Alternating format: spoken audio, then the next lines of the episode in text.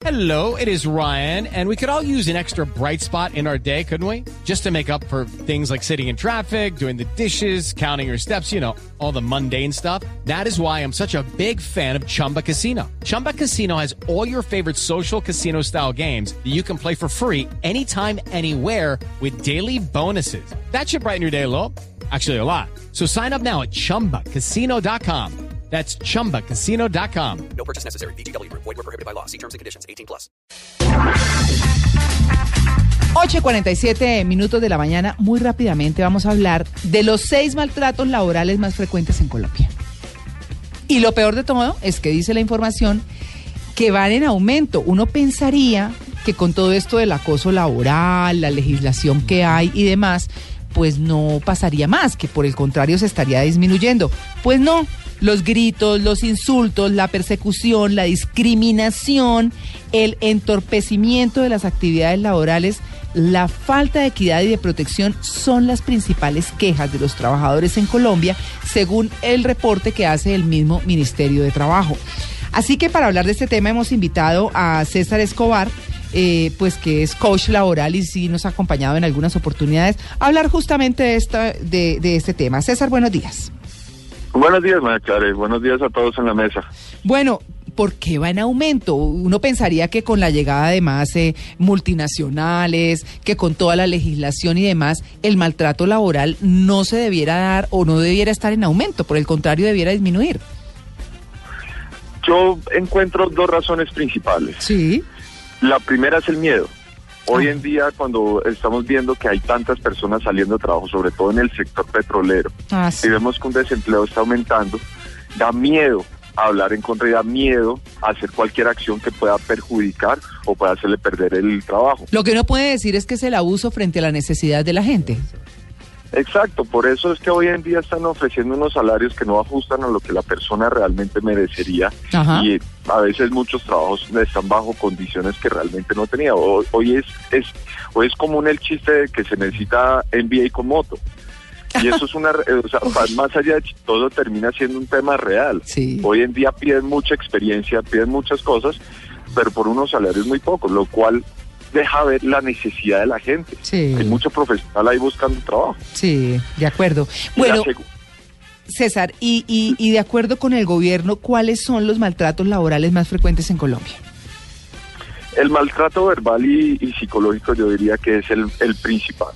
El, el maltrato, eh, y precisamente viene la segunda razón.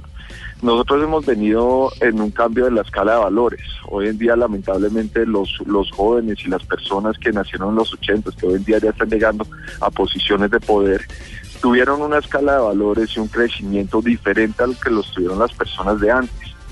Y al llegar a esos puntos de mínimo poder, buscan o, creen que tienen el- el- la capacidad de maltratar. Y la falta de confianza y la falta de interés también de muchos empleados hace creer a los empleadores o a los jefes que la única forma para tratar con la gente es tratándola mal. Es que si yo no me emberraco, aquí no se hacen las cosas. Es que si yo no grito, es que el, el tema del liderazgo, uno, el liderazgo eh, impositivo, autoritario, sigue mandando la parada. Y Claro. ahí es donde tenemos César, el problema. es que uno escucha, por ejemplo, eh, eh, de, de jefes que existen todavía que dicen, ah, ¿no le gusta? Pues allá tengo mi escritorio lleno de hojas de vida. Sí. Por ejemplo, Sí. ah, hágame usted el favor. Así, así No, se no, dan las... es- ¿Qué, ¿Qué otra cosa, además del maltrato verbal y psicológico? No, tenemos el tema de la, del entorpecimiento, me parece que es un tema muy difícil y viene mucho de la naturaleza que tiene el colombiano, que Mm. lamentablemente no es una naturaleza de grandeza. Nosotros por, por, por como somos, somos un- unos seres envidiosos muchas veces, que no nos alegramos del, del éxito, de lo bueno que le puede ser la gente y de lo bueno que pueden ser los colaboradores que tenemos al lado, sino que los vemos más bien como una amenaza. Entonces, Mm. si usted es muy bueno, usted me puede quitar mi puesto a mí. Entonces Claro. yo, yo no voy a permitir que usted sobresalga ante mí, ante los que están arriba. Y eso es un tema muy difícil, porque precisamente tenemos personas muy buenas que le entorpecen el trabajo, que se lo esconden y nunca van a poder sobresalir. Claro. Sí, por la que- envidia de los otros.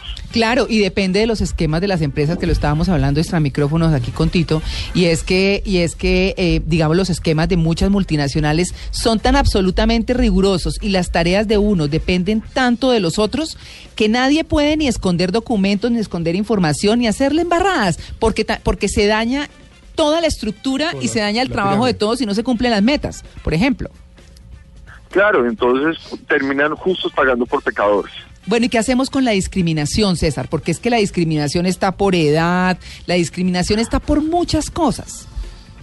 La discriminación es un tema muy complejo porque es muy difícil de comprobar. Mm, Y viene también mucho la subjetividad de la persona que siente la discriminación. Para poder po- para que podamos hablar de discriminación, la persona tiene que estar totalmente despersonalizada de su mundo laboral. Ya. Es decir, no tomar nada personal, porque muchas veces cometemos el error de ir al otro extremo. mm. que están haciendo algo por razones laborales y decimos no, es discriminación. Es que a mí me lo hicieron porque yo tengo color de piel o porque yo soy mujer o porque yo soy bajito o por un montón de cosas. Sí. Y son de los, de, de los mismos problemas de la persona. Claro. Entonces, la primera recomendación es despersonalice el tema laboral. Y segundo, como en todas las, como, como en todos los maltratos laborales, usted debe tener algo que se pueda sustentar.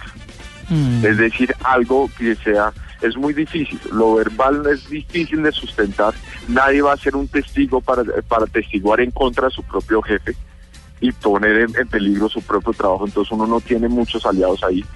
Y recursos humanos es un buen aliado si estamos en una multinacional, pero si estamos en una empresa chiquita toca ir a un juzgado laboral. Sí. Y- pero vuelvo a digo, para hablar con estas personas hay que tener pruebas tangenciales. Entonces, ¿qué puede ser eso? Puede ser una grabación, puede ser unos correos y aquí ya comienza uno a entrar a uno a unos niveles de desconfianza en la en la en el trabajo que, que, que complica el trabajo. Claro. Pues Pero- bueno, es- quedan también, César, la persecución, la desprotección, la inequidad como parte de todas esas eh, dificultades o de esos seis maltratos laborales que son más frecuentes en Colombia. Pues ahí está el tema. ¿Qué hay que hacer? Pues asesorarse, buscar las instancias regulares y tratar de solucionarlo. O si no, pues cambiar de lugar, porque ¿qué más? Esa es como, como la opción. Pero donde uno está aburrido, pues tiene que irse, porque no hay, no, no hay, otra, no hay otra razón. César, muchas gracias. Muchísimas gracias, María Clara, y le recuerdo a todos, usted no tiene que aguantar su maltrato. Y como muy bien lo dices, uno siempre todo puede tomar acción, así sea irse. Sí, exactamente. Bueno, muy bien, muchas gracias César por su atención con el Blue Jeans de Blue Radio. Un feliz día. Muchas gracias.